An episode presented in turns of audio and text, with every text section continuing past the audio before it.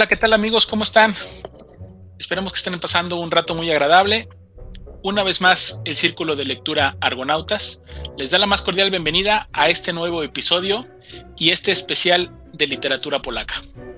Hoy vamos a compartir con ustedes los títulos La destrucción de Kreshew de Isaac Vasevich, Dos ciudades de Zagayevsky, El corazón de las tinieblas de Joseph Conrad y Un lugar llamado antaño de Olga Tukarsok. Esperemos que disfruten este episodio tanto como nosotros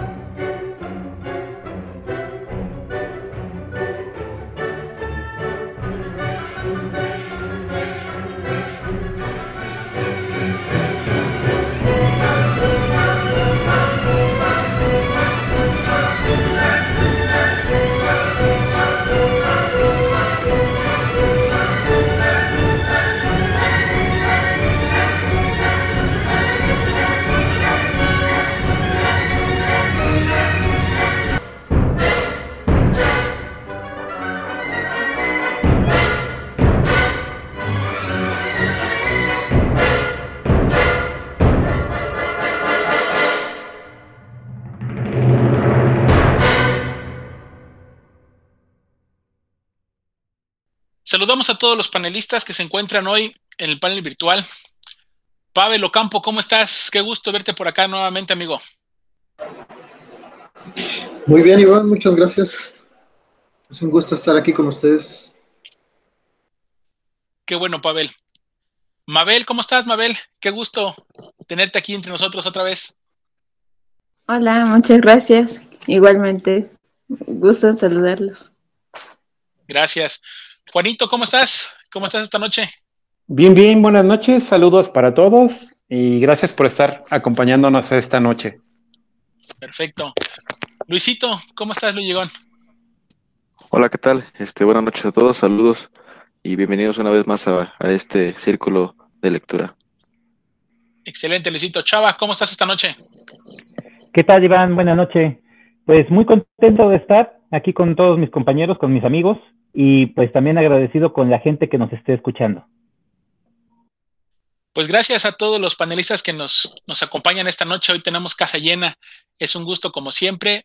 Y pues bueno, vamos a, a empezar con, con lo que nos atañe esta noche, que es la literatura polaca, como lo habíamos comentado ya en otros episodios. Hoy tenemos este especial. Y pues bueno, vamos a comenzar con, con Juan, que nos, tiene, que nos tiene preparado el libro de la destrucción de Kreshew. Adelante, Juanito. Buenas noches. Es un libro, uh, me gustó porque el libro lo narra el diablo. Él es el que está haciendo el, este, la narrativa. Y entonces dice que es un pequeño pueblo que está en Polonia, un pueblito que no tenía nada, la gente era inculta, a todo le tenían miedo, el diablo se divertía con ellos.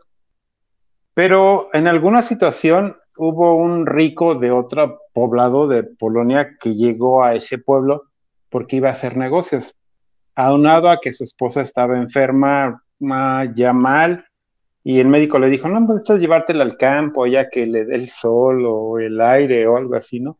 Entonces la señora siempre estaba enferma, no tenía cura.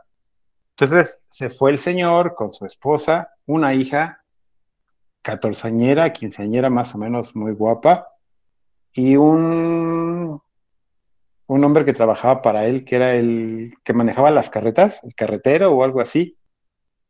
Y entonces llegaron al pueblo, hicieron su casa, hicieron negocios. Tenía otro hijo el señor que también era bueno para los negocios, pero él se fue a, otro, a, otro, a otra ciudad. Y entonces, como fue pasando el tiempo, el negocio fue creciendo. El señor era judío de raíz, o sea, creía en los pecados, en el perdón, en todo eso, ¿no? Y conforme pasó el tiempo, hubo un momento en que la hija ya se puso casadera. Y entonces el papá, como era muy buena onda, le dijo, tienes dos opciones. Te consigo un rico que vive, no sé, en Varsovia, pero es inculto. O te consigo un oculto, pero pobre y huérfano. Y feo, y además feo. Y entonces la muchacha dijo, ah, dijo, ¿puedo escoger? Y el papá le dijo, claro, estás en la libertad de hacerlo. Y entonces la, joven dijo, bueno, pues entonces prefiero al pobre, porque resulta que la muchacha era avida de la lectura, entonces leía mucho, sabía mucho, entonces cualquier libro que encontraba lo leía. Y entonces el papá le dijo, oh, me parece una buena lección. Entonces mandó traer al futuro yerno, pero llegó pues jodido, no tenía caerelitos, estaba, mm, no tenía mucha ropa. Entonces lo vistieron bien, le dieron cosas de lujo, ah, lo armaron como un rabino. Pero se supone que no podía ver a la novia hasta pasado un año para que fuera el matrimonio. Y este, y conforme, según las ideas, hubo un momento en que los presentaron. Mira, él es fulano y tú eres fulana. Y ustedes se van a casar. Pero alguien llegó y dijo, no, no, no, no, no, no pueden hacer eso. Se tienen que separar. Y entonces ella siguió con su vida normal, la hija, y el futuro yerno, pues igual ya este, iba a la sinagoga, participaba con la conversación con los jóvenes, con los adultos. O sea, todo pintaba muy bien. Cuando la hija descubrió un libro con un médico que fue a ver a su mamá, le dijo, ¿tiene libros? Que me parece alguno. Y el señor le dijo, sí, aquí están, lee lo que quieras, ¿no?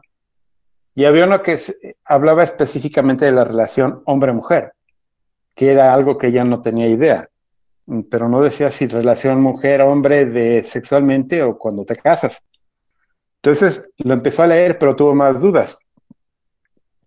Total, que pasa el tiempo y llega la fiesta, el año que, se habían propuesto, se hace la fiesta, el papá pues era, no era tacaño, era espléndido, ¿no? Entonces hizo primero una fiesta para los pobres en la calle, Luego, para los que no tenían nada, también, o sea, esa fiesta tiró la casa por la ventana. Se hizo la fiesta, pero ya con la gente de Alcurnia, pues todos tomaron, todos, algunas mujeres se levantaban las, las enaguas hasta el tobillo, ¿no? Porque bailaban una cosa como saltando el charco o el arroyito. O sea, ya la gente se empezó a poner así como ya alcoholizada, pero digo, todo estuvo tranquilo. Cuando llega la noche de bodas, o la noche nupcial, que era la de los, la pareja, este, pues no sé, no dicen nada, simplemente no hicieron ruido, no hicieron nada. Y el otro día él se fue a la sinagoga para seguir con sus labores, el yerno, y la hija se quedó, estaba toda asustada debajo de las sábanas y llega la mamá y le dice, hija, ¿qué pasó? Y la mamá, este, la hija dijo, mmm, entonces llega la mamá, quita las sábanas y había sangre. Y entonces le dice la mamá, ah, dice, ya te llegó la maldición de Eva. Hasta ahí todo iba bien. Entonces, ya el yerno vivía en la casa de los señores, la mujer seguía enferma, la mamá, o sea, no había manera de, de que se pudiera reponer. Pero las recámaras estaban juntas, entonces la pareja de esposos siempre cuchicheaba y se oía del otro lado donde estaba la mamá. Y luego la mamá bueno, que no se van a dormir, o sea, ¿qué hacen? Y entonces, poco a poco se fue descubriendo que la, este, el marido era como dominante y la hija y la esposa era la sumisa. Y entonces creo que a veces dice que hacían como de caballito, o corrían, o quién sabe qué locuras hacían, pero ellos se divertían ahí en su, su recámara nupcial. Cuando por X razones la señora, vaya, por estar enferma, se muere. O sea, la mamá de la, de la esposa. Y entonces, pues el señor tiene que salir a trabajar. O sea, tenía que ir a otros pueblos para hacer negocio. Y el que era el, este, el que cuidaba los caballos, el, no sé cómo llamarle, el caporal, no era caporal, tenía otro nombre.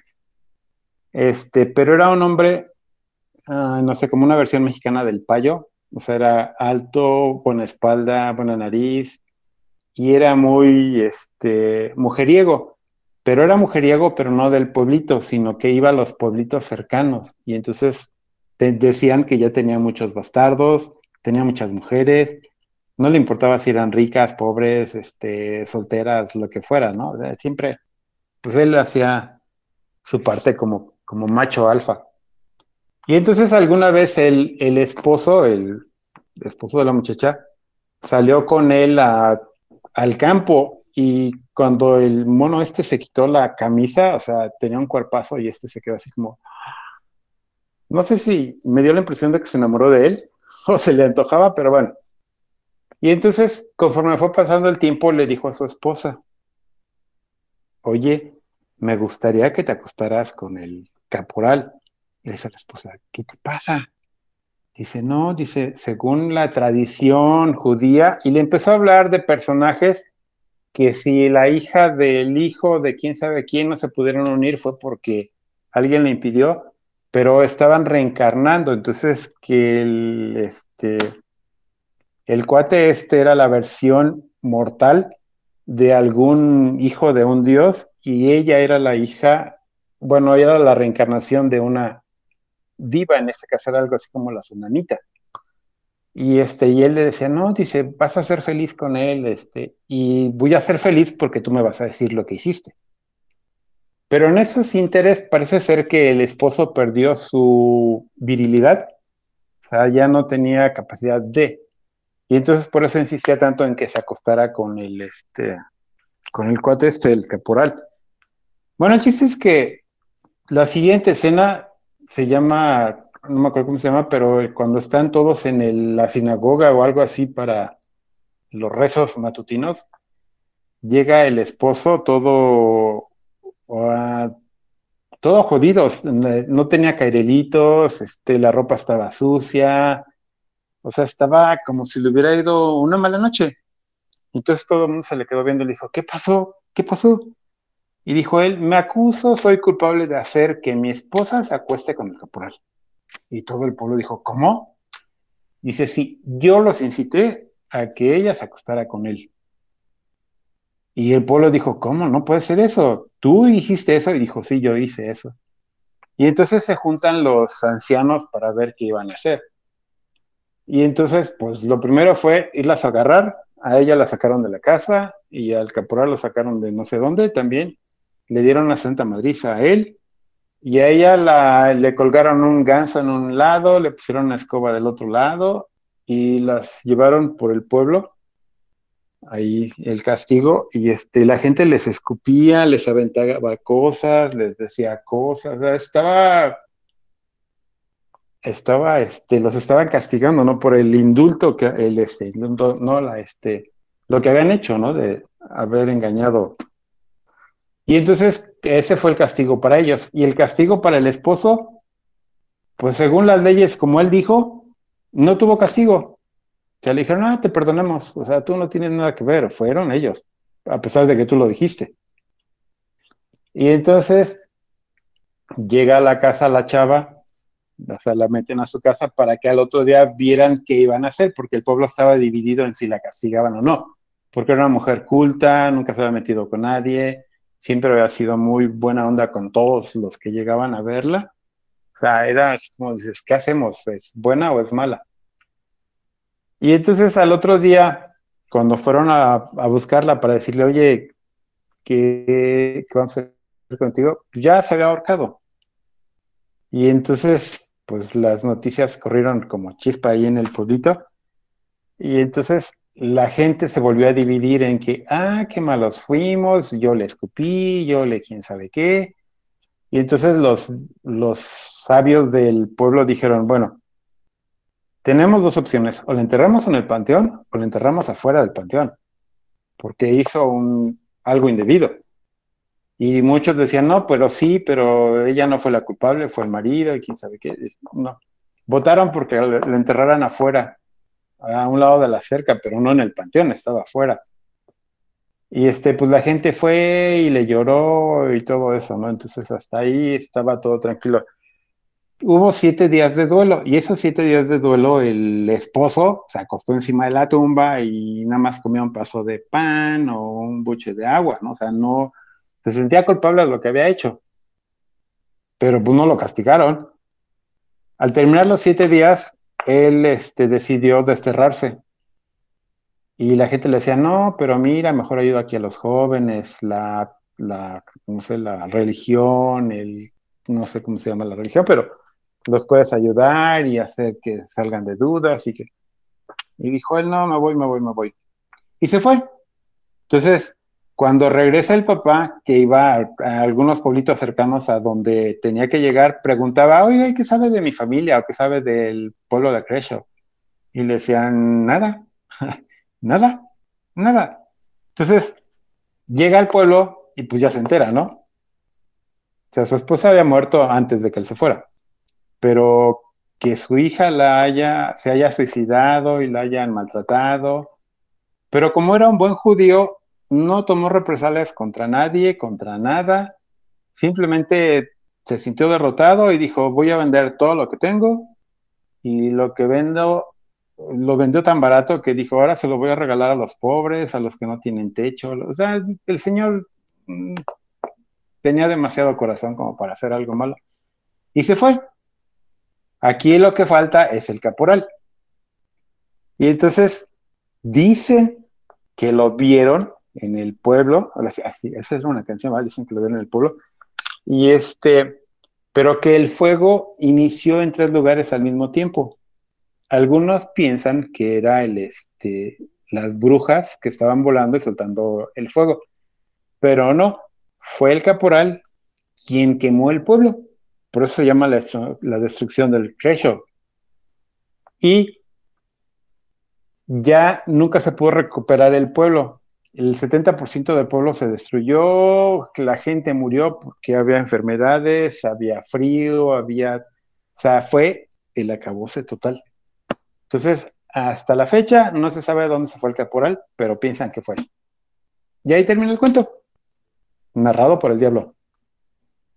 Fíjate que me llama mucho la atención tu relato, Juanito. Ajá. Porque, para empezar, el narrador, ¿no? Que es el diablo. Sí, el diablo, el diablo. Eso, eso, eso me llamó mucho la atención. Y luego el detalle de, de la infidelidad, pero era consensuada, ¿no? tanto por la esposa como por el esposo. Hay un tercero en discordia. Me recordó completamente a uno de los, ¿cómo podríamos decir? Personajes principales de la literatura. Me recordó mucho a Víctor Hugo, cuando tiene una, un detalle igual, que él se mete con una mujer casada, los descubren, y como Víctor Hugo, pues Víctor Hugo tiene el renombre, es hombre, en aquella época las leyes eran más eh, crueles con las mujeres y aparte el hombre tenía un estatus y un nivel social que cuidar, ¿no? Entonces, castigan a la mujer y a Víctor Hugo lo dejan como si nada. Exacto. Y Víctor Hugo siempre fue de esa forma, de, tenía romances, tenía eh, mujeres a las que les pagaba, eh, su, su misma personal de, en la casa igual los les pagaba para tener sexo con él o, les pagaba para tener algún detalle con él. Pero bueno, me recordó mucho esa situación, tu dato, pero me gustó el, hecho de que haya sido el narrador el diablo, eso me pareció un detallazo. Eh, la forma en cómo va creciendo la historia también me parece muy interesante y cómo, cómo el desenlace es lo que llega, eh, me, me, sitúa completamente en la época. De, eh, ¿En qué época está escrito el relato, Juanito? Siglo XVIII. No, no, bueno. Siglo XVIII, fíjate. El es, este, apenas murió. Eh, fue, este, pero él dice que hizo, le gusta hacer narrativas de los principios de siglos de Polonia, o sea, de las historias de los pueblos.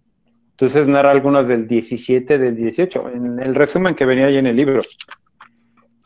Sí, me está completamente en la época, entonces me parece muy bien guiado y aparte me, me transmite todo lo de la época, la situación, la forma en cómo se, se, utilizaban los usos y costumbres, eh, la, la, la, cómo se dirigía la gente en cierta forma, eso me llama también poderosamente la atención y me gustó mucho tu relato. Me hace muy interesante. Habrá que darle oportunidad a este escritor. Gracias. A mí me gustó también. Para comentar, he tenido la oportunidad de, leer varios libros de ese, de ese, autor. Y bueno, es, es, un libro único. Ese me gustó mucho. Bien, bien, bien porque pues es narrado por, por el diablo. Y hay que entender que, que en, ese, en ese pueblo pues la vida era muy mundana, muy simple. y pues todo gira en torno a una tradición, pues a las, ahora sí que a, las creencias de los judíos, ¿no?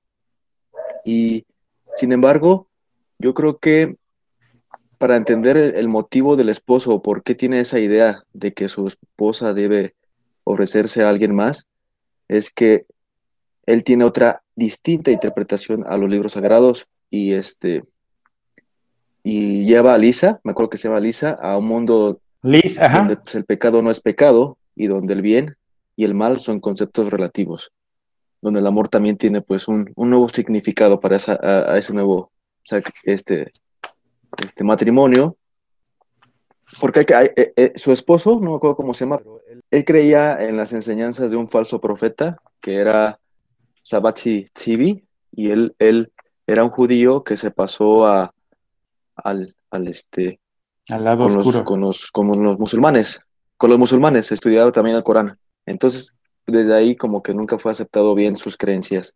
Y pues ahora sí que él, e, ese libro que era un escenario perfecto para que pues, el diablo se lleve, lleve, lleve de acuerdo su plan. Pues sí, a mí también me llamó mucho la atención, o sea, realmente no conozco nada, pero me llamó la atención, sabiendo un poco más de los judíos, ¿por qué, porque este autor le llamó la atención que el diablo sea el narrador? Fue como una forma de romper con los estereotipos de esta religión o, por qué fue? Ups, ni idea.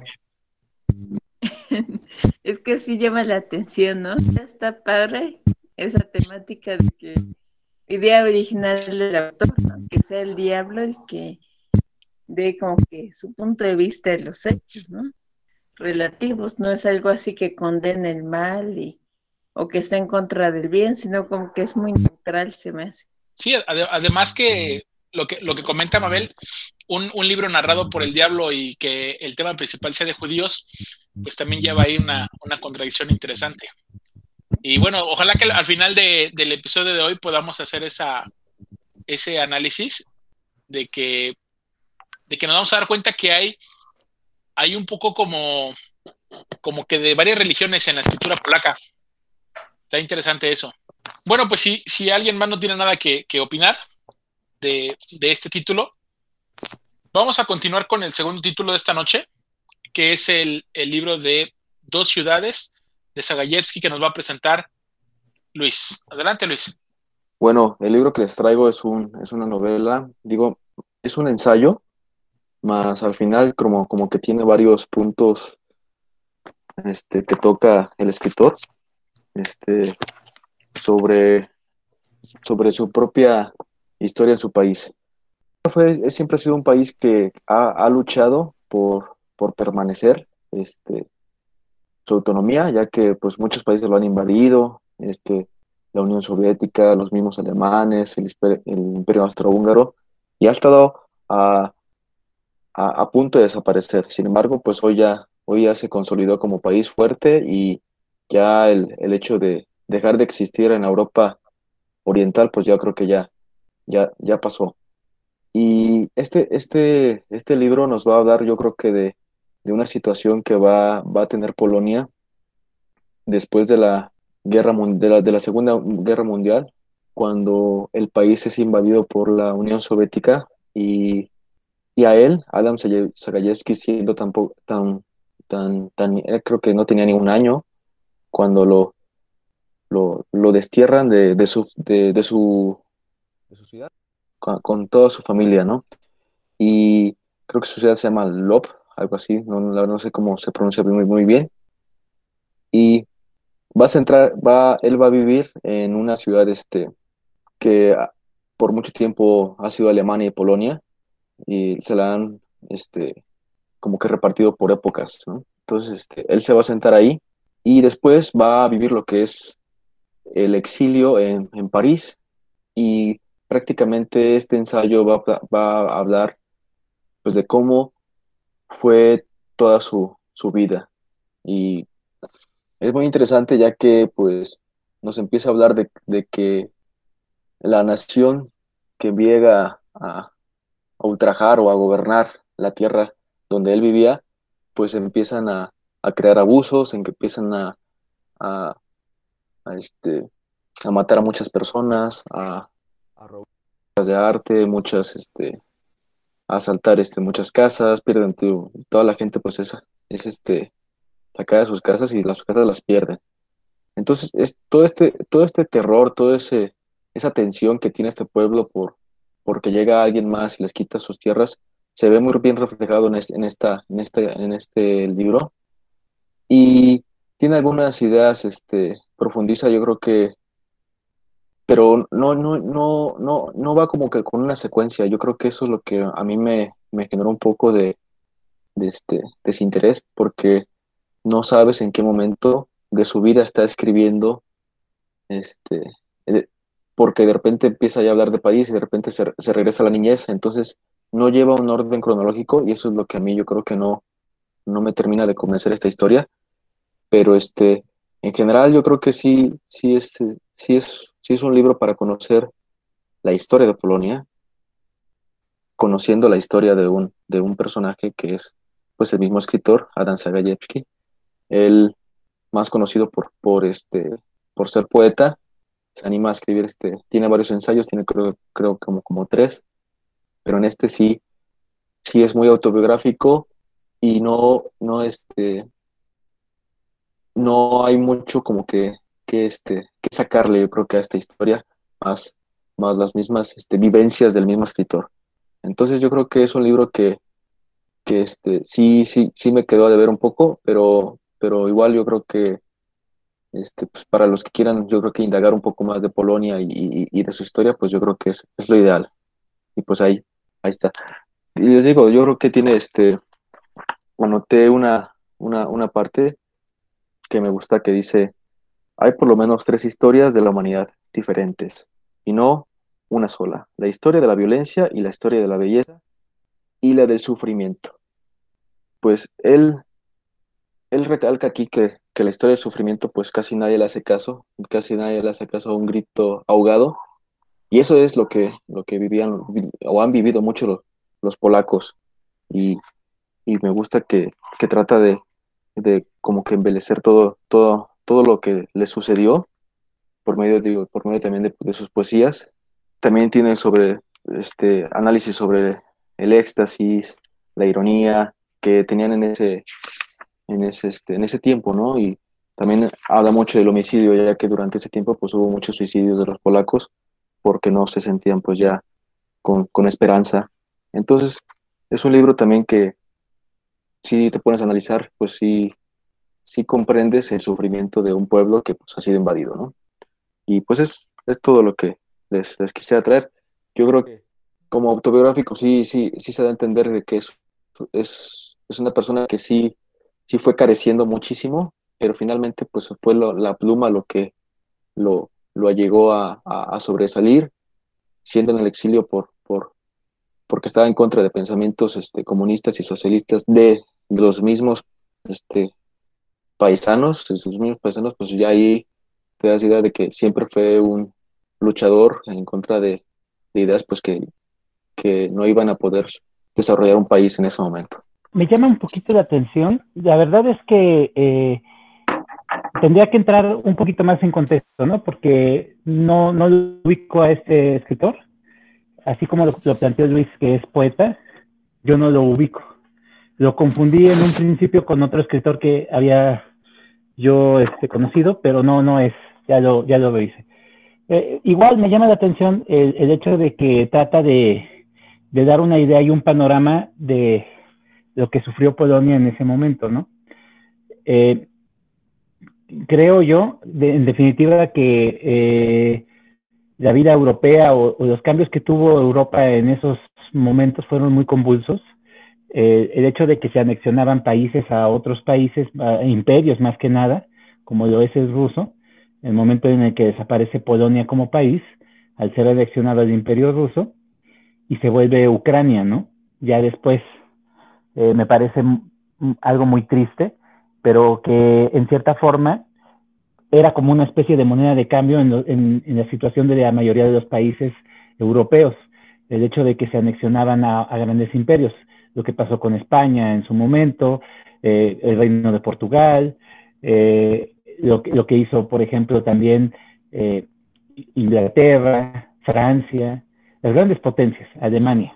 Eso, eso también recalca completamente lo caótico que fue la vida en Europa y cómo al momento de anexionarse países cambiaban las, la situación de esa población, desde sus y costumbres hasta su forma de pensar, cómo, cómo se entristecían completamente eh, el hecho de perder su, su identidad como, como personas, como país, como ciudadanos. Ya no tenían un país. Hay, hay una película que recuerdo mucho ahorita, que es la de La Terminal, de Tom Hanks, que el cuate, pues, hay un golpe de Estado en su país y deja de ser eh, soberano. Entonces el cuate ya no tiene, no tiene a dónde irse. Y esa situación a nosotros nos parece increíble o inverosímil.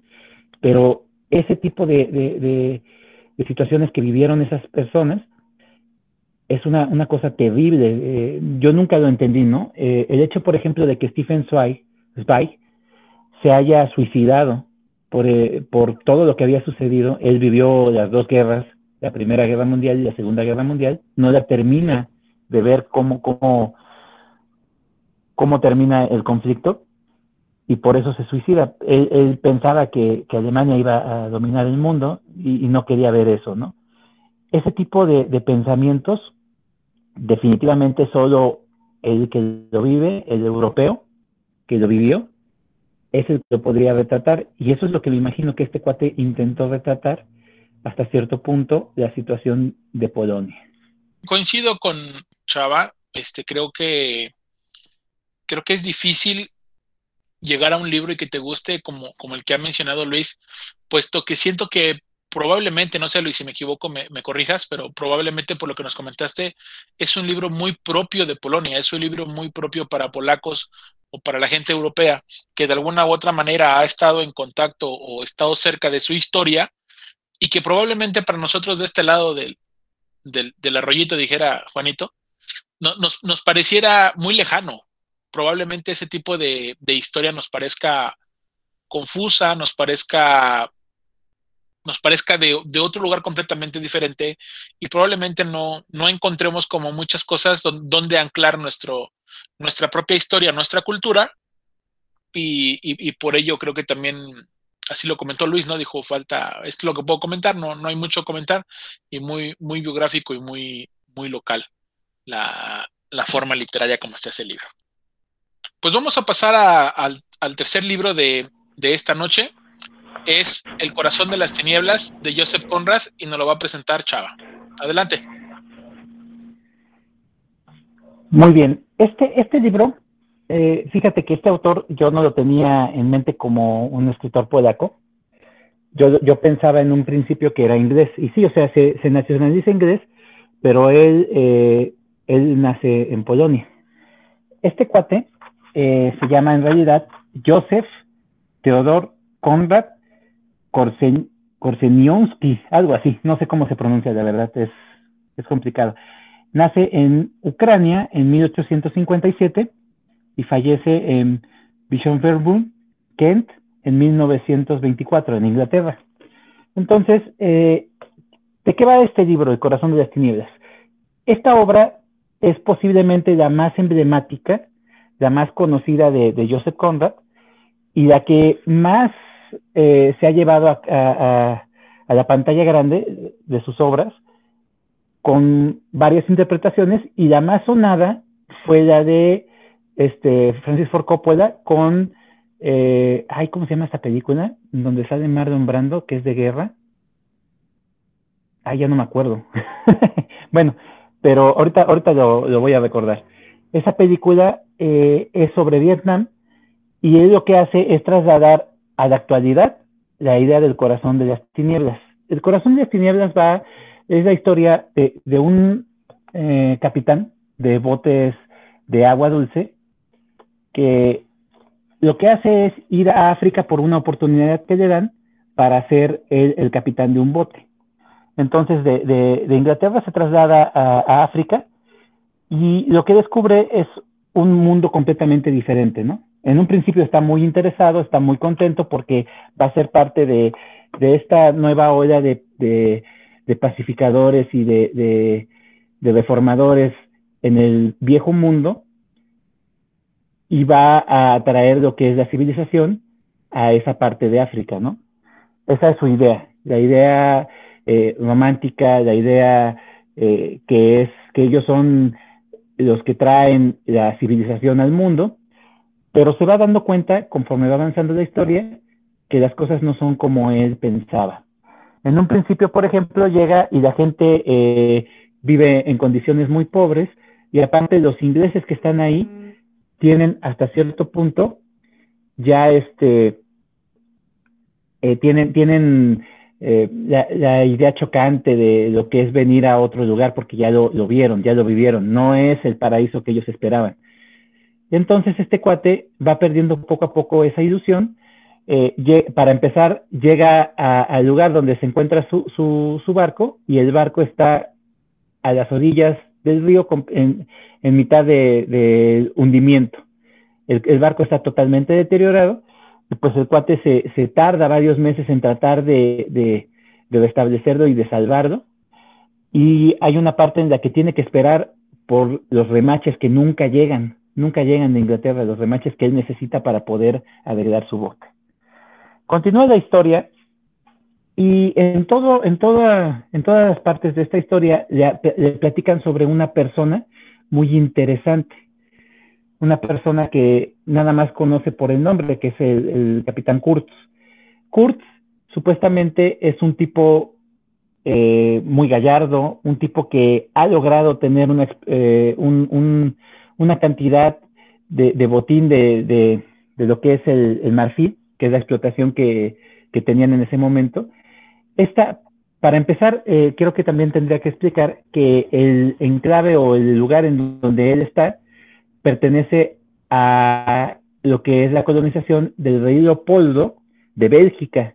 Este, este rey, Leopoldo, es una persona sumamente avariciosa y lo que hace es la explotación absoluta del mercado de marfil y de caucho. Entonces, erosiona completamente la, la, parte que a él le toca de, África, para empezar por el, mercado de, caucho, ¿no? le pega a la fauna y también le pega con el, elefante, que es el, de donde obtiene el marfil, le pega completamente a la flora y a la fauna del lugar. Y a los negros, a los nativos de, África, los tiene como esclavos completamente. En 20 años, que es lo que, se supone que, dura el reinado de Leopoldo en, África, acaba con más de la mitad de la población eh, nativa. Tan es así que cuando llega este cuate, el, personaje principal de Joseph Conrad, El corazón de las tinieblas, se da cuenta de que en, un, principio los que están a, su cargo, los que están a cargo de los barcos son fornidos y fuertes y, muy este y, muy dóciles. Todo el tiempo ven a los, a los blancos como si fueran una especie de dioses. Entonces, pues no lo ve tan mal, pero conforme va avanzando y se van entrando en el corazón de África, se va encontrando enclaves en donde los esclavos están unidos todos en una, en una sola cadena y están completamente sin vida, los ve, ve los ojos que tienen ellos y están totalmente idos. Tan es así que el cuate se acerca a tratar de darle agua a uno de los esclavos y el esclavo fallece en ese mismo momento. Entonces se va dando cuenta de la realidad, de cómo los ingleses o los mismos eh, conquistadores acaban con esas civilizaciones, acaban con el lugar. Continúa su viaje, su periplo, porque él tiene que encargarse de encontrar a Kurtz. Kurtz en ningún momento lo ve. Él nada más eh, se va haciendo una idea de lo que escucha de las demás personas y entonces tiene que ir a encontrarlo al corazón de África para regresar con él, porque tiene esa misión de regresar con él a Inglaterra. Se adentra en las entrañas de, de, África navegando ese río, el río Congo, que es uno de los, ríos que es eh, equiparable al río Nilo en, en, extensión, es de los más grandes. Entonces, este, en ese, en ese eh, periplo, en esa peripecia que él embarca, se va dando cuenta de muchos aspectos, desde cómo la gente cambia, la gente se va, va volviendo más oscura, más ruin, más cruel, y cómo también llega él a un mundo completamente distinto, a un mundo de misticismo, a un mundo salvaje, a un mundo oscuro, como solo lo es la misma África. Y en todo momento de la narración va haciendo mención a esa oscuridad. Por eso el título, El corazón de las tinieblas, que en, su traducción original, eh, Conrad nada más utiliza el adjetivo como darkness, como oscuro, como, como, como una metáfora. Entonces, el personaje continúa con su narración y se van adentrando eh, a lugares más inhóspitos, eh, eh, lugares donde los atacan, los mismos este, nativos los atacan, y se da cuenta también de que la tripulación, la, mitad que son este, personas negras, son caníbales, pero por respeto hacia, hacia estos dioses, hacia estos blancos, no se los comen a ellos, sino que comen carne podrida de hipopótamo. Entonces, eh, continúa su viaje, se salva de un encontronazo y encuentra a Kurtz. Kurtz es llevado por los mismos nativos en una camilla porque está completamente enfermo, está al borde de, de morir y se da cuenta que no es la persona que él pensaba. De hecho, lo ve y se da cuenta de la locura en la que él ha entrado.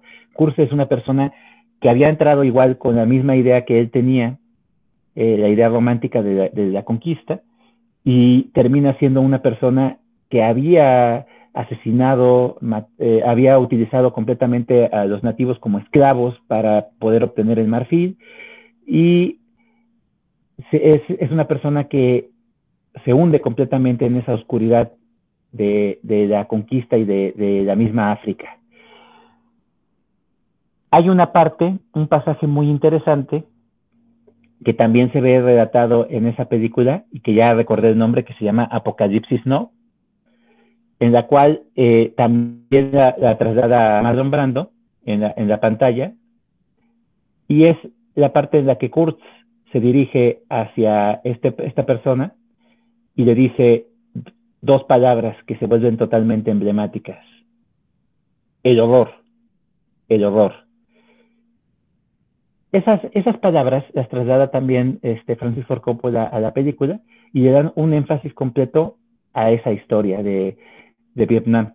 Fíjate qué interesante es el hecho de que haya cambiado una época por otra y lo haya trasladado de un negocio mercantilista explotador a la guerra de Vietnam. Eso me pareció sumamente interesante. La obra continúa, ya no quisiera yo seguir planteando porque voy a narrar prácticamente el final, sí me gustaría que quienes lo quieran leer, lo, lo lean y se puedan sorprender. La verdad de las cosas es que la primera parte del libro se me hizo muy complicada, no es tan sencilla como uno esperaría, eh, lo que sí me doy cuenta es que la narrativa de Conrad está escrita como si este cuate todas las palabras las pensara completamente, cómo, cómo ponerlas, cómo, cómo eh, enlazar esa oración y cómo hacerlo parte de la narrativa. Eso, eso sí me doy cuenta, porque hay, hay partes que están tan bien descritas como también descritas, escritas y descritas. Me imagino que en la versión original en inglés debe de tener una, eh, una, una, una, rima y una métrica muy interesante, a pesar de que no es poesía, pero eh, yo me imagino que la, versión original debe de tener todavía más intención el texto. No, no, no me quedo en esa idea de que se me, me, me fue muy difícil al principio, pero sí me costó un poco de trabajo poder conectar con el personaje principal y continuar, continuar con la historia fue, fue un verdadero acierto, porque la historia cada vez me, fue atrapando más al momento en el que se mete a ese viaje en el río. Entonces ahí fue cuando valió la pena completamente el esfuerzo y la historia fluye completamente. hacia el final. Eh, me doy cuenta que es una historia que puede ser autobiográfica por parte de Conrad porque él hizo ese viaje.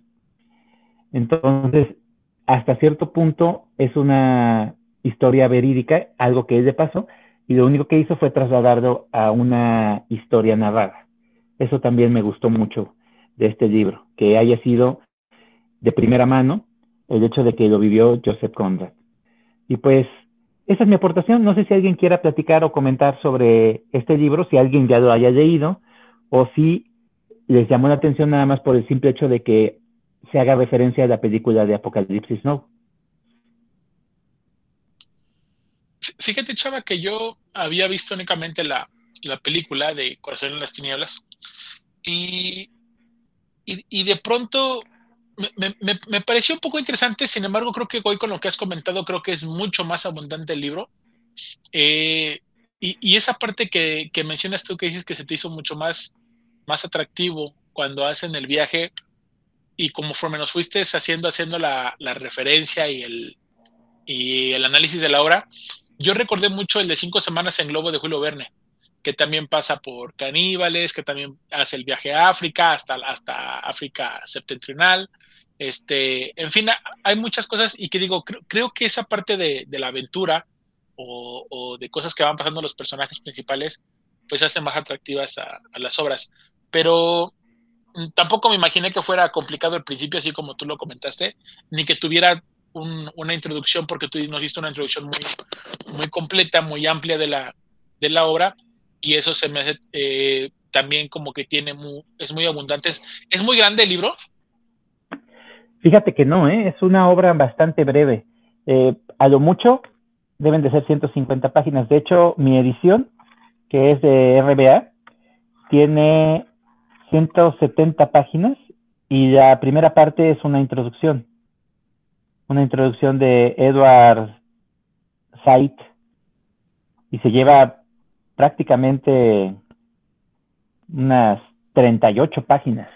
Entonces no es una obra muy extensa, pero sí tiene mucho contenido. La forma en cómo la escribe Joseph Conrad me parece que es el punto más fuerte de la obra, porque en poco espacio, en tan poco tiempo, te cuenta muchísimo. Y es de esas capacidades que tienen los grandes narradores, de lo que hemos platicado en varios de nuestros círculos, como en tan poco, en tan breve espacio, te dicen tanto, ¿no?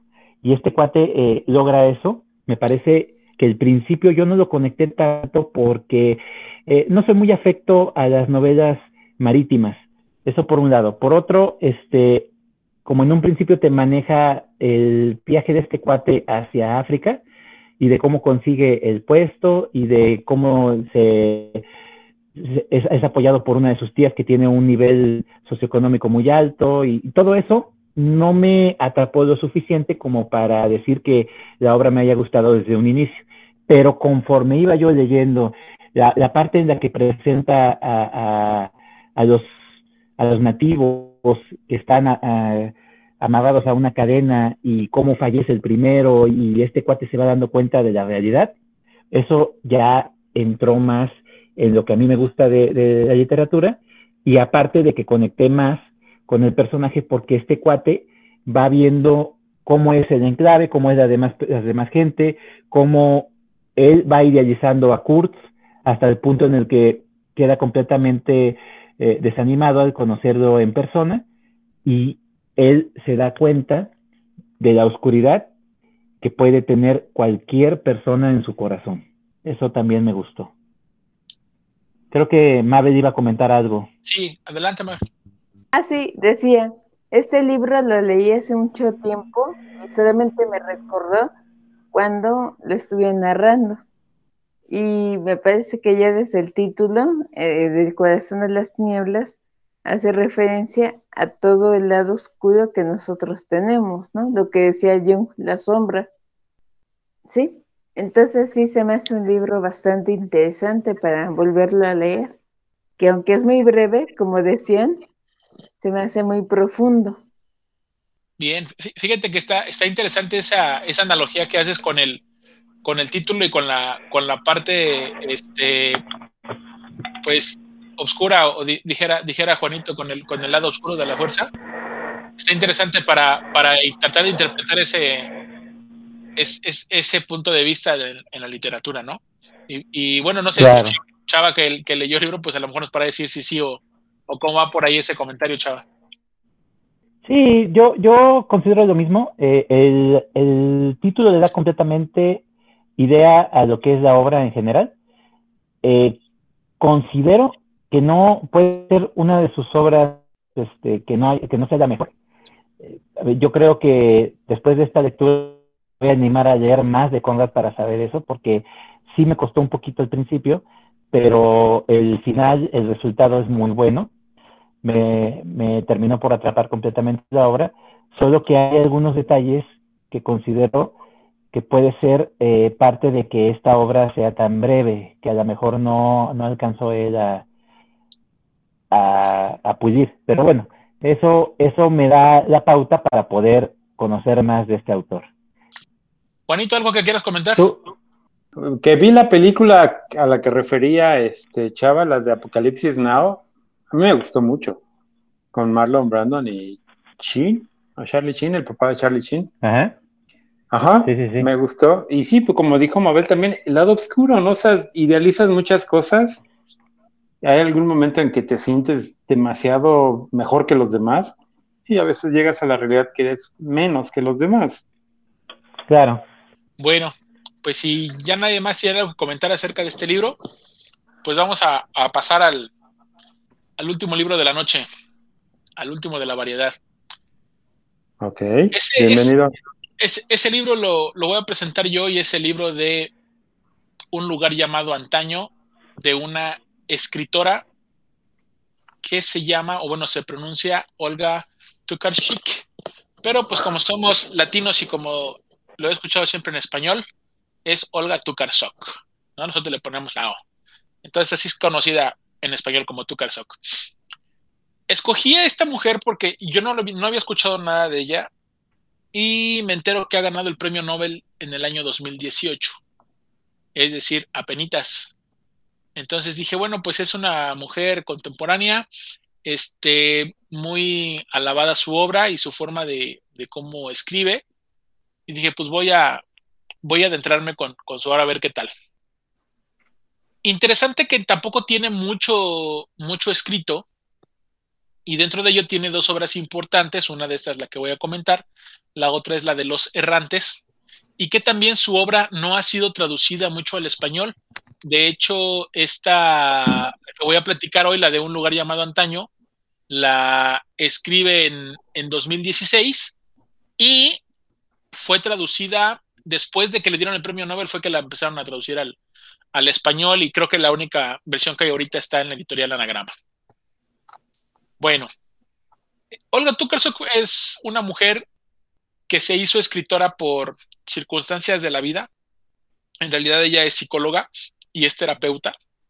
Y entonces eh, le empezó a dar por, por escribir pequeñas, pequeñas este, cosas en algunos periódicos y la gente le empezó a decir, oye, pues escribes muy bien. Y, se mete mucho en, la parte de sus personajes, un poquito, obviamente, del lado psicológico.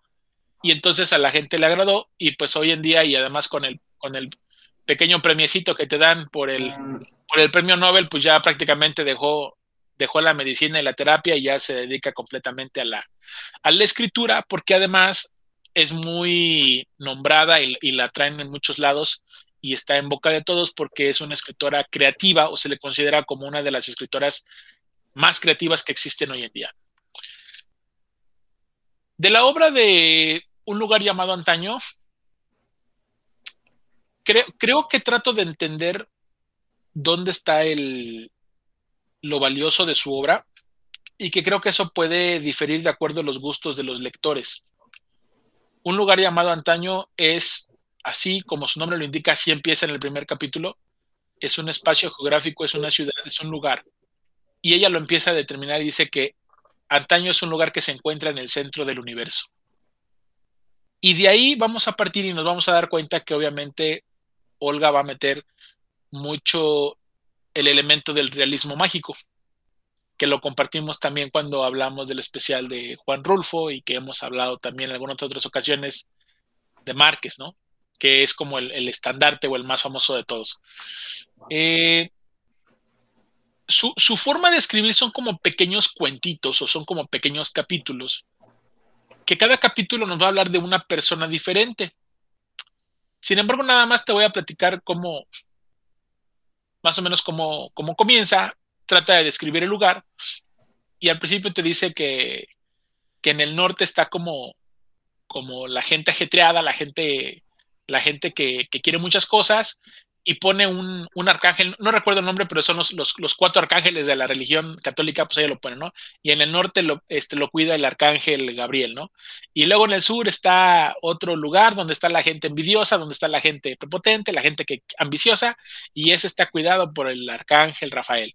Y luego a la derecha, en occidente, tenemos este en Oriente, perdón, a la derecha tenemos, uh, está dividido por un río y hay un castillo y está esta familia que, que, cuida, pero no deja que te vayas y ahí está por otro arcángel. Entonces, y luego al lado occidental hay otro castillo, hay otro señorío, ahí se plantan no sé qué tantas cosas y entonces te empieza a dar una mezcla. Primero al principio yo no sabía qué esperar de su libro y después de eso sus personajes tienen nombres raros. Genohuefa, Ruta, Espiga, este, Popielski, que eso sí se escucha ya como un poquito más de su idioma. El hombre malo, es, el título, así es el, es el, personaje se llama El hombre malo, o sea, ni siquiera tiene nombre, es, es el hombre malo. Y, y en, cada, en cada uno de sus capítulos, en cada uno de sus pequeños cuentos, trata de describirte un área diferente de la ciudad. Ah, bueno, dice que la ciudad no es tan grande, que se camina, que se puede caminar en, en una hora de lado a lado. Y, y, y conforme va, va, avanzando la obra, al principio comienza con Genohuefa, que es una mujer que va a tener un, un, un, bebé, y después del bebé está ahí con la partera y el médico, y en el siguiente capítulo habla sobre la historia de la partera y el médico. Y después entonces el médico cuando tiene su capítulo tenía un vecino y tiene una vecina y el siguiente capítulo va a hablar sobre los vecinos. Y entonces va encadenando su obra cuentito por cuentito al principio a mí se me hizo pesado porque no, no estoy muy acostumbrado a ese tipo de literatura. Este, no me gusta mucho donde, donde tú como lector le tienes que poner como demasiado. O sea, entiendo que a veces así como que el lector tiene que irle buscando el hilo a la obra, sin embargo, en este creo que es bastante. Y no regresa a estos personajes hasta como a medio libro. Va avanzando personaje tras personaje, tras personaje, tras personaje. Eh, en pequeñas escenas, por ejemplo, están construyendo una casa y habla del que está poniendo el tejado. Y después habla de la historia del hijo del que pone el tejado. Y después habla la historia de la familia del hijo del que pone el tejado. Entonces vuelve a ser una, una relación y, pareciera como una espiral. Pareciera como que te va dejando las, la, la historia del libro. Para mí, para mí no hay una trama o no hay una forma lineal. Sin embargo, al final, cuando tú terminas de leer el libro, pues te da como una referencia, digamos, 360 grados. ¿Sí me explico? O sea, te, explica el de enfrente, el de la derecha, el de la izquierda. E esa única sensación que sentí la tuve cuando leí el libro de William Faulkner, el de Mientras agonizo, que todos los, que todos los personajes van siendo protagonistas por momentos y van, y van narrando la historia, pero va avanzando. Aquí me costó un poquito con Olga porque, porque yo no encontraba el avance de la, de la historia sino hasta cuando de repente empiezan a hablar de la guerra en Polonia y después hablan de los hijos de, de la personaje principal y entonces dije, creo que esto ya avanzó una generación o creo que ya avanzó muchos años. Y sin que te lo digan, obviamente tú te estás dando cuenta que estás leyendo una novela que ha pasado a través de, de, de, no sé, son dos generaciones o tres generaciones, en una forma elíptica o en una forma de espiral, como lo comentaba hace ratito para muchas personas, pues este es el, el, la creatividad que tiene esta mujer. Esto es lo, lo novedoso que hay. Eh, a mí, sinceramente, me, me, hizo falta un poco el, el libro. Eh, como lo dije en otro episodio, normalmente la academia y yo no congeniamos mucho con los, con los premios Nobel. No, este, a veces los que yo considero buenos ni siquiera fueron este, postulados y a veces los que ganan premio Nobel, pues no me gustan mucho sus, sus títulos. Y pues bueno, eh, mucha gente que la ha leído le ha gustado. Está, está abierta eh, el, tema y la, y la, la, mesa, pues para quien no lo conozca y quiera darle una oportunidad a, a, esta mujer, pues que sepan que se van a encontrar con una literatura creativa. Eso sí, eso sí le reconozco, tanto en los personajes y la forma como los, como los trata de escribir. Tiene algunas, algunas fases buenas que, que me hicieron no dejar de leer. Y, bueno, de por sí soy como, soy como muy necio, aunque no me guste mucho el libro, yo le sigo leyendo, porque sé que en algún momento voy a encontrar. Y tiene, tiene dos, tres episodios.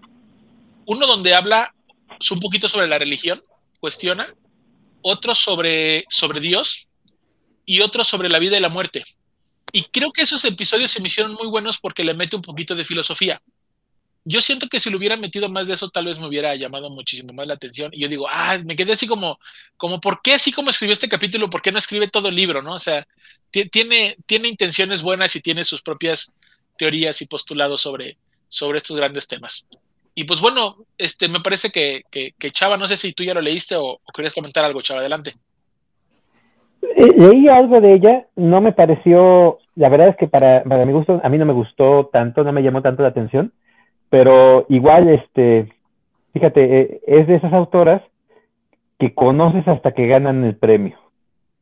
No hay tanta difusión de este lado, no hubo tanta difusión hasta que ganó el premio Nobel y todos dijeron, ah, sí, este, Olguita, ¿verdad? Sí, sí, sí, ahí tengo un libro de ella o ya lo leí o, y ni siquiera estaba traducido al español. Es, es de esos autores que conoces hasta que pasa algo, en este caso el premio Nobel, y se da a conocer.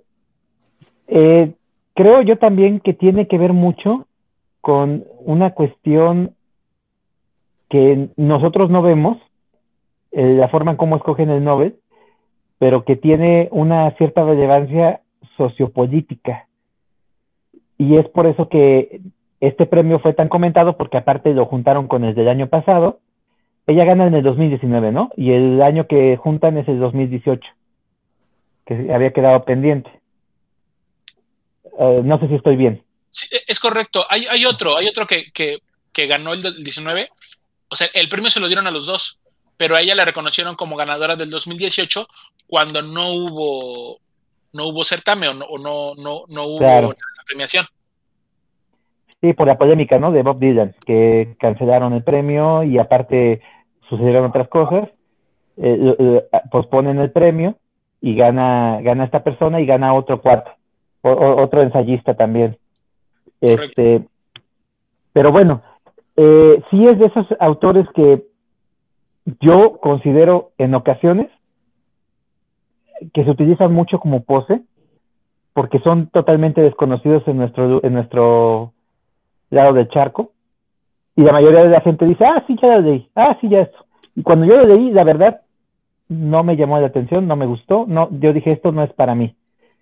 Pero no le di más oportunidad, nada más leí uno que otro relato suelto de este libro que tú mencionas, y como lo leí suelto, la relación no se me hizo evidente y me costó más trabajo y yo sí lo abandoné. Pero bueno, así como lo platicas, puede ser que sea necesario leer la obra completa para poder agarrar del sabor y poder entender el contexto, ¿no? Mira, yo, yo, ni modo, voy a confesar algo aquí en el círculo, pero aunque me linchen, yo, yo no he leído Cien años de soledad y hay gente, hay gente que la compara con Gabriel García Márquez. Y también, entonces, hay un poco de crítica. Dicen, pues si ya le dieron premio a Gabriel García Márquez por escribir así, ¿cómo se lo dan ahora a otra persona que vuelve a escribir lo mismo que él? Ah, no, no me digas es eso. Es que es diferente, dice, es que es diferente, dice. Entonces, no, no, no, no, no, no, esa es una de las cosas que, que, que se ha criticado un poquito a, al premio de Olga. Que escribo y te digo, yo, no he, yo he leído Realismo Mágico de Márquez en otras de sus obras, como El Otoño del Patriarca. Entiendo y sé por, por lo que han platicado en el círculo también aquí de, de la historia de, de 100 años de soledad y que también son varias generaciones y, y todo este rollo, pero bueno, este, no sé, parece que 100 años de soledad y yo nos alejamos cada vez más. En vez de que cada vez me acerque, creo que cada vez lo pongo más en el fondo de mi estante. Y pues ya sé, yo sé que hay mucha gente que, que le gusta mucho a Márquez y su obra, pero no sé, creo que todavía no, no le voy a dar la oportunidad. Y pues menos ahora, porque tampoco no, no me late mucho ella y pues lo, lo están comparando. Y pues bueno, no sé si alguien más tenga algún comentario. Juanito, tú que eres, este, creo que eres fan, ¿no? De, de, de, de, de Márquez, ¿no? Sí, sí, sí me gustó mucho su obra, pero como no conozco nada de Olga, mmm, no sé. Para ti es una doña nadie, dice. Pues es que necesitaría leer algo como para decir, pues se parece o, o le llega a los pies o algo, ¿no? Pero Sí, sí, sí. no, no, no. Bueno. No, no tengo. No puedo opinar de algo que no he leído. Bien. ¿Alguien más, amigos, quiere hacer algún comentario, Mabel, Luisito? Eh, Uy, No, no, por ahora no, es que tampoco conozco la obra de esta autora. Nadie, es Entonces- desconocida. No.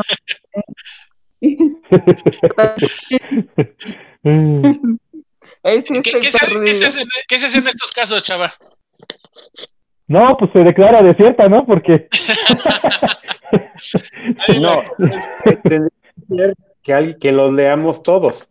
No, digo, se declara desierta porque no hay conocimiento de, de causa. Entonces, eh, fíjate que ahora que la pones en esa tesitura de que la comparan con Márquez, me llama más la atención, pero me parece absurdo el hecho de que premien nada más por eh, tener este, ciertos parecidos, ¿no?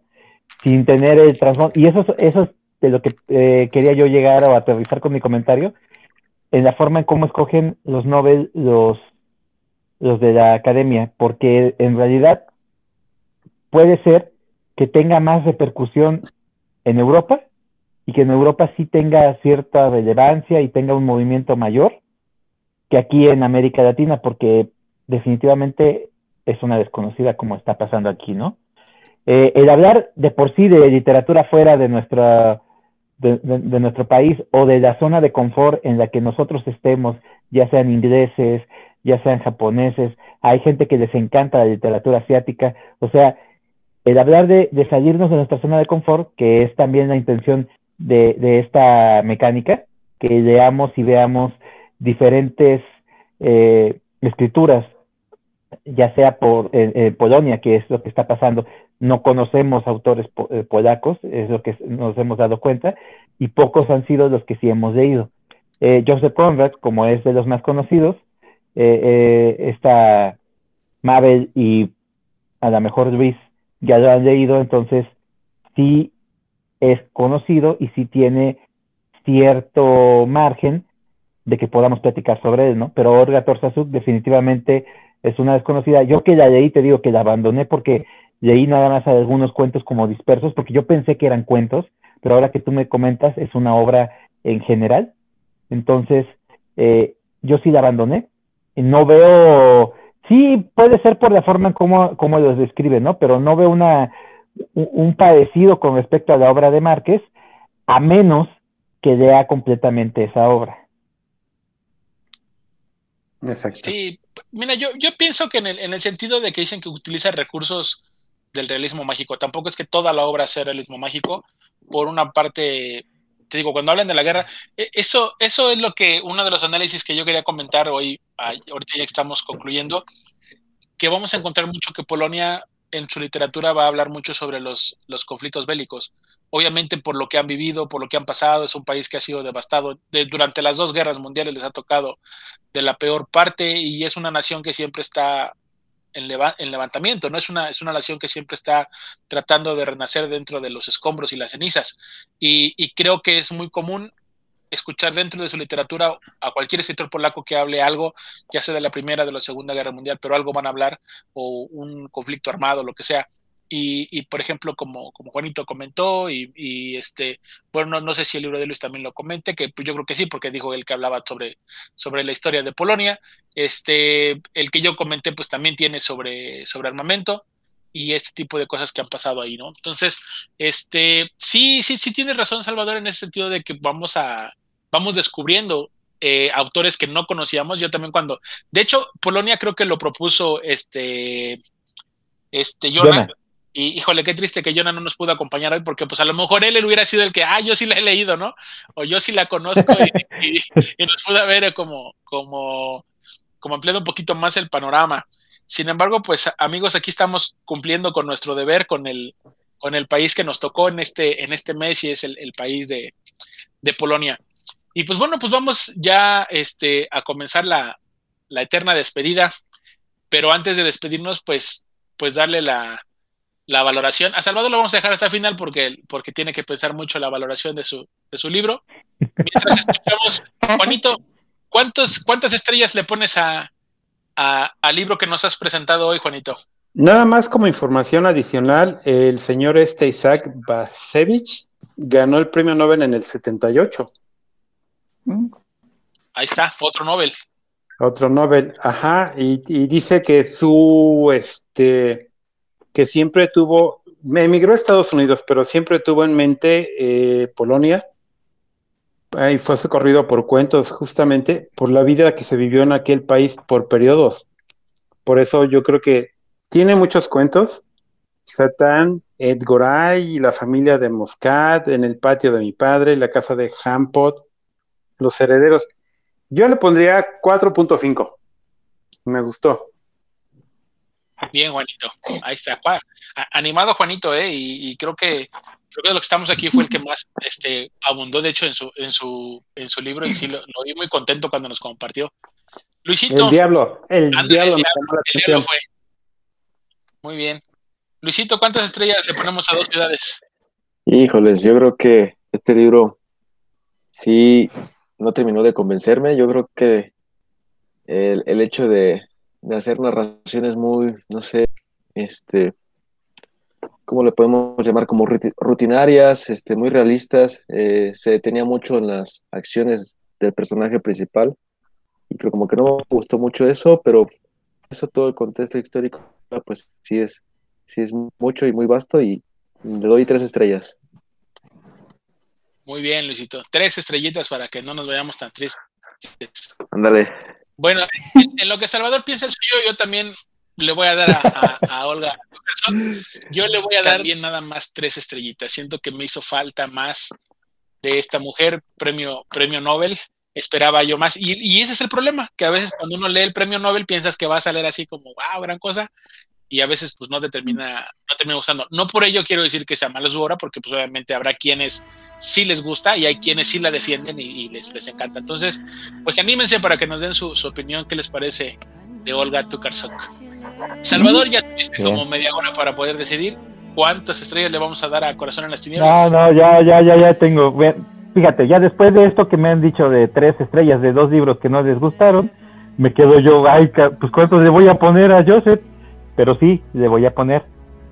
Nada más por el hecho de que no haya podido yo conectar con el inicio, llevaste una estrella, dirías tú, pero el final sí me gustó, o sea, el libro en su totalidad me parece muy bueno.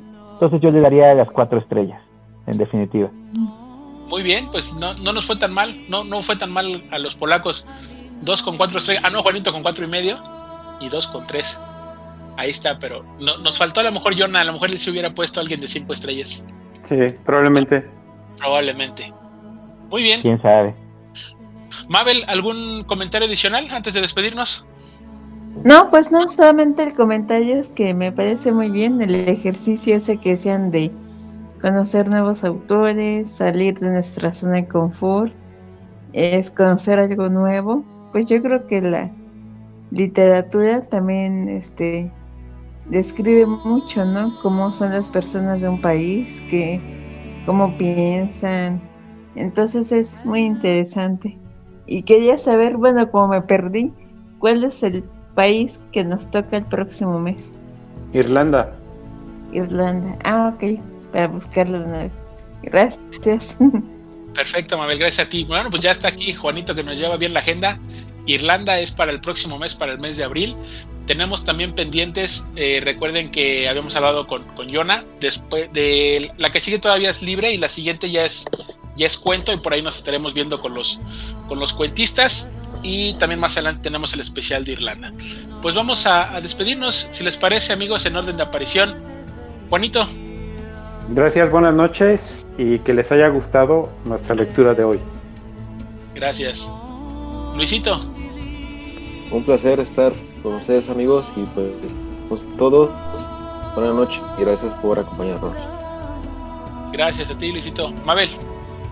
Mucho gusto, bueno, es la primera vez que ingresas acá, me gustó mucho y bueno, voy a seguir entrando aquí al chat mientras podamos vernos personalmente. Excelente, Mabel. Y ya te extrañábamos también acá en el círculo. Qué bueno que te has decidido reincorporar y bueno, también bonito anda acá, este, volviendo a estrenarse.